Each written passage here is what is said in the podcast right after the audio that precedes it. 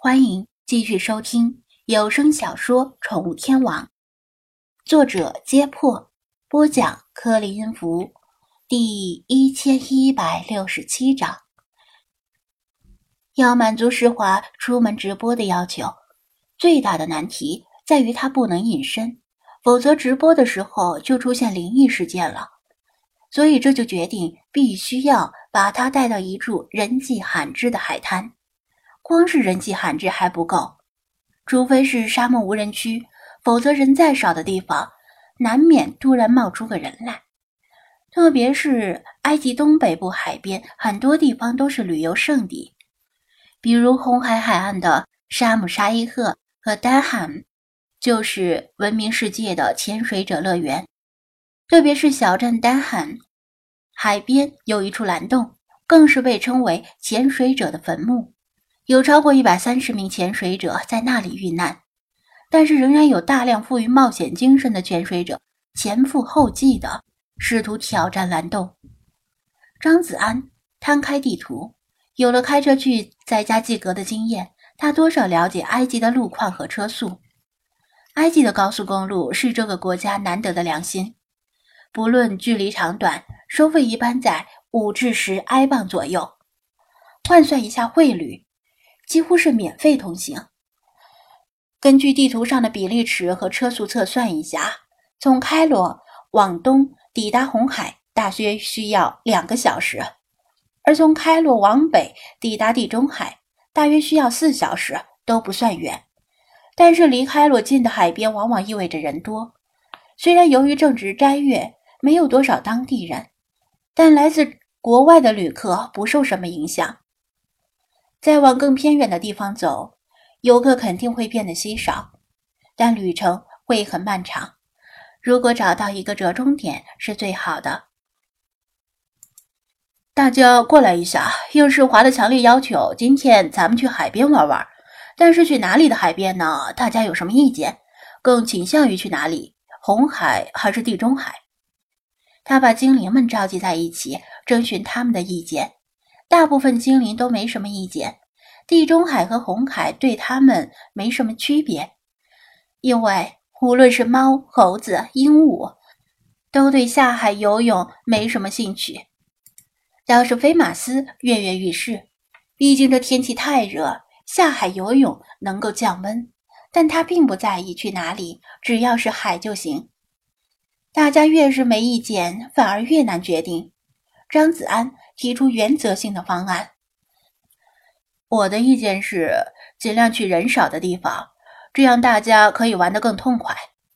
其他精灵没有反对，但是耳朵出奇灵敏的世华在浴室里又高高喊起来：“不行，一定要是有埃及特色的海边，否则谁知道我来到埃及了？”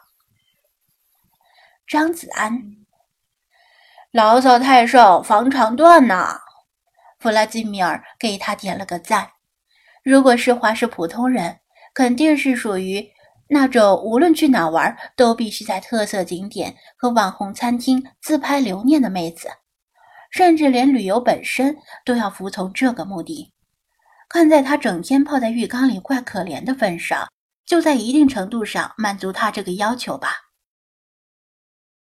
不过这样的话，去哪儿比较好呢？正当他犯愁的时候，一只猫爪按在了地图上。去这里的话，他应该会满意。贝娜轻轻一按，就缩回爪子，像不在乎，转身回到露台上。他的爪子很干净，即使按在地图上，也没有留下爪印。张子安凭着印象定睛一看，他按的位置是开罗西北方的地中海沿岸。猫的爪子虽然不大，但在地图上也是覆盖了一小片区域。这一片区域里又包含了大大小小数座城市和城镇。那么他指的到底是哪里呢？如果去问的话，肯定又会被甩脸色。这时候就要揣摩圣意了。张子安的视线落在沿海几座小城市的名字上，这些英文名字对他来说都挺陌生。小试到第三遍时，他突然察觉其中一个名字似乎有些印象。他拿起手机查了查，通过查出来的结果，马上就锁定了目标——马赫鲁港。决定了，咱们去马赫鲁港。他宣布道，同时小心翼翼地窥视菲娜的脸色。菲娜不喜不怒，但不怒就已经算是褒奖了。马马赫鲁港那里有什么埃及特色的景点？世华问道。张子安回答：“那里有埃及艳后的浴池，大概就相当于杨贵妃泡过的华清池吧。”哇，谢谢菲娜！世华听了很是满意，立刻在他的直播间里进行了直播预告。从开罗去马赫鲁港的话，势必要经过亚历山大港，这两座城市都留下了埃及艳后的无数传说。张子安知道，菲娜选择马赫鲁港大概并不是完全为了世华，但看破不说破，去就是了。这条路线一来一回可不算紧，必须要抓紧时间出发，否则当天可能无法来回。你们准备一下，我去跟魏教授报备一下，然后咱们就出发。如果在开罗城里或者开罗附近的卫星城观光的话，不需要特意通知魏康，但这次的距离有些远，出于对科考队负责的态度，他不能悄悄的出发。张子安来到魏康的房间，房门虚掩，里面传出说话声，是魏康和他的弟子们正在开例行早会。他敲敲门，然后推门而入：“小张，你来了。”魏康冲他点头，手边放着厚厚的打印纸，纸上用马克笔做了很多标注，但就是昨天汉斯那个 U 盘里的文件。不过。张子安完全看不懂纸上那些鬼画符一样的东西。其他四人手里也拿着文件的复印件，聆听魏康的指示。和和的精神和脸色都比昨天要好，看来这次事件对他造成的影响正在褪去。只是希望他别好了伤疤忘了疼。高克把短袖 polo 衫的袖子撸到肩上，露出充血的肱二头肌。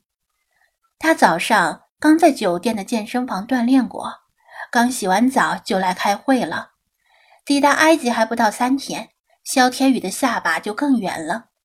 看来他也没少享受开罗的美食，而埃及当地高糖高热量的饮食已经对他造成肉眼可见的影响。有句不是笑话的笑话，是说看一个人在埃及待了多久。